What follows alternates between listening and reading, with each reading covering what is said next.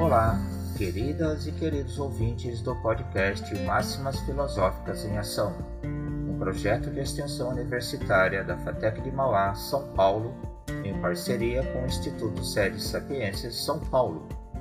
Eu sou Mauro Araújo de Souza, idealizador e apresentador do projeto e proponente da parceria, a qual passou a valer a partir do mês de março de 2023.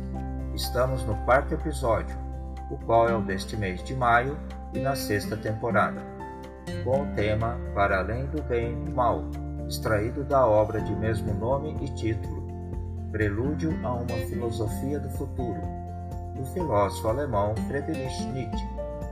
Essas máximas dizem respeito à crítica que ele faz de preceitos morais metafísicos, acrescida de sua abordagem em direção ao que ele denomina de espírito livre, a autossuperação que essa condição requer do humano, no que tange a determinados valores morais e, claro, também a autossuperação em relação a determinadas condições existenciais e sociais do mesmo, na proposição de uma filosofia do futuro ou o papel dessa filosofia. Dessa feita, damos início à máxima de número 116, adicionada de meus comentários. Máxima 1. Não basta utilizar as mesmas palavras para compreendermos uns aos outros. É preciso utilizar as mesmas palavras para a mesma espécie de vivências interiores. É preciso, enfim, ter a experiência em comum com o outro. Aforismo 268, página 182. Comentários. Nesse aforismo, o filósofo trata da importância das vivências em comum, em termos de comunicação. Só podemos compreender melhor o outro e vice-versa quando temos as mesmas experiências em comum, e não simplesmente pela fala. Máxima 2 quando é maior o perigo, maior é a necessidade de entrar em acordo, com rapidez e facilidade, quanto ao que é necessário fazer. Não entender-se mal em meio ao perigo, eis o que os homens não podem dispensar de modo algum no convívio. Aforismo 268, páginas de 182 a 183 nos comentários. Esse outro aforismo é sobre estratégia. Nietzsche enfatiza o quão necessário é entrarmos em acordo com o outro que discorda de nós quando estamos em perigo. Trata-se de uma questão de sobrevivência. Aforismo 3 As valorações de uma pessoa denunciam algo da estrutura de sua alma e aquilo em que ela vê suas condições de vida, sua autêntica necessidade. Aforismo 268, página 183. Comentários. O terceiro aforismo nos remete o quanto podemos entender uma pessoa através do que ela acredita, de seus valores. Também o quanto podemos perceber as necessidades dela pelo que ela preza como condição de sua existência. Aforismo 4 O sofrimento profundo enobrece, coloca à parte. Aforismo 270, página 186. Comentários. Aqui Nietzsche nos alerta sobre como podemos aprender com o sofrimento, e quanto o sofrimento nos leva a um melhor entendimento da vida. Aforismo 5 Quem não quer ver o que há de elevado num homem, olha tanto mais agudamente para o que nele é baixo e superficial. É com isso que se revela. Aforismo 275, página 188. Nos comentários, interessante esse aforismo pois ele nos mostra que as pessoas que procuram enxergar somente o que é ruim no outro é porque elas mesmas são assim. O mesmo acontece com as pessoas que procuram enxergar o que é bom no outro. Aforismo 6. É necessário viver com uma imensa e orgulhosa calma, sempre além, e continuar senhores de nossas quatro virtudes: coragem, perspicácia, simpatia e solidão. Aforismo 284, página 191. Comentários. Aqui falamos de uma sabedoria de vida. A importância da calma para todos nós e de como podemos nos exercitar através dela com relação à coragem, perspicácia, simpatia e a solidão. Aforismo 7 Os maiores acontecimentos e pensamentos, mas os maiores pensamentos são os maiores acontecimentos, são os últimos a serem compreendidos.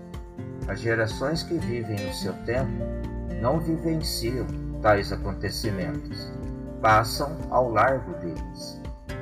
Aforismo 285, página 191. Comentários. Nietzsche nos aponta que os maiores acontecimentos da história são seus maiores pensamentos, mas de como, em geral, eles costumam ser mal compreendidos por aqueles do seu próprio tempo. Ora, não é à toa que o filósofo se considerava um extemporâneo, por exemplo, alguém muito além de sua época. Aqui findamos a máxima de número 116. E agora vamos à leitura das máximas de número 117 e, na sequência, os meus comentários. Máxima 8. A luz das estrelas mais distantes é a última a chegar aos homens. E enquanto ela não chega, os homens negam que ali haja estrelas. De quantos séculos precisa um espírito para ser compreendido? Aforismo 285, página 191. Meus comentários. Nesse aforismo, o filósofo alemão continua sobre o que afirmou no aforismo anterior, o qual já comentamos. Ou seja, ele exemplifica através da luz no espaço e de como, quando a luz de uma estrela que chega a nós é tardiamente vista. O mesmo acontece com os grandes acontecimentos, isto é, os grandes pensamentos. Daí que um espírito assim, talvez, precisará de muito tempo para ser compreendido. Aforismo 9. Toda filosofia também esconde uma filosofia. Toda opinião é também um esconderijo. Toda palavra também uma máscara. Aforismo 289, página 193. Comentários. Nietzsche nos diz que em tudo o que se nos mostra há sempre algo além. Simplesmente isso. Nunca é só o que nos aparece. Aforismo 10. Um filósofo é um homem que continuamente vê, vive, ouve, suspeita, espera e sonha coisas extraordinárias, que é colhido por seus próprios pensamentos como se eles viessem de fora, de cima e de baixo, constituindo a sua espécie de acontecimentos e coriscos, e é talvez ele próprio um temporal, caminhando prende novos raios, um homem fatal, em torno do qual há sempre murmúrio, bramido, rompimento, inquietude. Um filósofo, ó, um ser que tantas vezes foge de si que muitas vezes tem medo de si, mas é sempre curioso demais para não voltar a si. Aforismo 292, página 194. Comentários. Aqui o autor, de Além do Bem e do Mal, nos revela o que ele entende pela filosofia e por isso mesmo pelo filósofo. O filósofo é aquele que, por sua curiosidade, muitas vezes paga caro pelas suas buscas e descobertas. Também o quanto um filósofo pode ser perigoso aos olhos de outros, e principalmente perigoso para si próprio. Filosofia não é brincadeira. Forismo 11 O vício olímpico. Não obstante aquele filósofo que, como autêntico inglês, tentou difamar o riso entre as cabeças pensantes. Aspas. O riso é uma grave enfermidade da natureza humana que toda cabeça pensante se empenharia em superar. É de Thomas Hobbes. Eu chegaria mesmo a fazer uma hierarquia dos filósofos conforme a qualidade de seu riso, colocando no topo aqueles capazes da risada de ouro, supondo que também os deuses filosofem, como algumas deduções já me fizeram crer, não duvido que eles também saibam rir de maneira nova e sobre-humana. Aforismo 295, página 195. Nietzsche escreve sobre o riso e de como ele era visto por Thomas Hobbes, não obstante, por ele, como algo que apequena o pensamento. Nietzsche discorda totalmente Afinal, o riso, para ele, é sinal de grandeza, porque muitas vezes questiona, ironiza e até desmonta pensamentos vis e superficiais. Por isso tudo é que Nietzsche coloca o riso como algo de superior em nós. Isso me faz lembrar do livro O Nome da Rosa, de Humberto Eco, que aliás se tornou um belo filme. Se puderem, assistam. E aqui então terminamos as máximas de número 117. Por fim, vamos à máxima de número 118, como continuação dos aforismos de Nietzsche e dos meus respectivos comentários. Máxima 12. Eu não sou mais eu? Mudaram a mão, o rosto, o passo? E o que sou, amigos? Não sou para vocês? Do alto dos montes, canção epílogo, página 201. Comentários. Atenção daqui para frente. São comentários a respeito de um belo poema de Nietzsche. A canção epílogo. Nessa parte, o filósofo nos apresenta o quanto podemos ser diferentes do que somos para os outros. Por isso é que, partindo desse pressuposto, é difícil o outro nos compreender. Máxima 13. Terei me tornado outro, a mim mesmo estranho, de mim mesmo evadido, um lutador que a si mesmo subjugou demasiadas vezes e demasiadas vezes se opôs à própria força, ferido e detido pela própria vitória? Do alto dos montes, canção epílogo, página 203.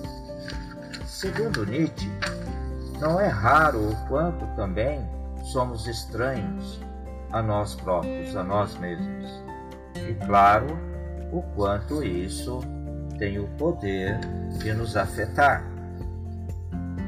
Máxima 14. Já se vão? Ó oh, coração, suportastes bastante Forte permaneceu tua esperança. Mantenha abertas para novos amigos as tuas portas. Deixa os velhos. Deixa a recordação. Se outrora foste jovem, agora és ainda mais jovem. Do Alto dos Montes, canção epílogo, página 203. Nos comentários. Interessante como o filósofo aborda o desapego com relação às velhas crenças, para que possa se fazer novo e cada vez mais novo. Uma metáfora que ele usa no poema, mas que pode ser algo direto. A juventude depende do como e quanto podemos avançar no espírito, e um novo espírito para novos amigos. Aforismo 15 Ó anelo da juventude, que não se compreendia, aqueles por quem eu ansiava, que julgava como eu transformados, comigo aparentados, o fato de envelhecerem os afastou de mim. Somente quem muda pertence ao meu mundo. Do alto dos montes, canção epílogo, página 205. Comentários. Aqui, Nietzsche faz a continuidade em relação ao aforismo né, anterior. A mudança é sempre necessária em nós, até para que possamos crescer em todos os sentidos. Por isso mesmo é que ele preza, como amigo, somente aquele capaz de mudar, de se transformar. Aforismo 16 Ó meio-dia da vida, segundo a juventude, ó jardim do verão, inquieta aventura em se deter, atentar e esperar. Pelos amigos aguardo, dia e noite disposto, pelos novos amigos. Venham, é tempo, é tempo. Do alto dos montes, canção epílogo, página 205. Meus comentários. A quem Nietzsche está esperando e chamando de amigos, de novos amigos? Justamente aqueles que se transformaram e que a transformação os tornou jovens de espírito. São esses jovens, jovens amigos, que ele aguarda. Aforismo 17 Agora celebramos, seguros da vitória comum, a festa das festas. O amigo Zaratustra chegou, o hóspede dos hóspedes. Agora o mundo ri.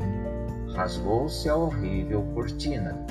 É hora do casamento entre a luz e as trevas. Página 205. Meus comentários. Lindo demais esse finalzinho do poema canção epílogo. Nietzsche anuncia o Zaratustra, que no fundo é ele próprio. E Zaratustra anuncia o novo, o novo que sabe rir, que sabe superar e se superar, que está muito além desse dualismo de bem e mal, até porque experimentou profundamente em si próprio, em si mesmo, o que é a natureza, o que é a vida. Desse modo, é hora dele retornar de humano, retornar a si como superação além de si mesmo, isto é, o humano natureza, o humano em suas raízes mais profundas, o humano muito além da mediocridade que impera no mundo. Portanto, um novo humano. E aqui findamos as máximas de número 118. Queridas e queridos ouvintes que participam e participaram até aqui das reflexões suscitadas pelas máximas eh, filosóficas expressas através deste projeto de extensão e filosofia da FATEC de Mauá em parceria com o SED Sapiência, o Máximas Filosóficas em Ação Espero que tenham gostado e que apreciem a iniciativa, pois ela visa, de certo modo, popularizar a linguagem filosófica, torná-la acessível, pois filosofia é essencial para a vida, ainda que muitos achem o contrário, achem que refletir sobre a condição humana é perda de tempo. Ora, filosofar é preciso, ainda mais nessas condições. Com isso, temos nosso quarto episódio da sexta temporada. Episódio que é o deste mês de maio de 2023. E até as nossas próximas máximas filosóficas e seus respectivos comentários em junho de 2023. Aqui terminamos os aforismos da obra Para Além do Bem e do Mal, prelúdio a uma filosofia do futuro. No mais, um grande abraço e boas reflexões.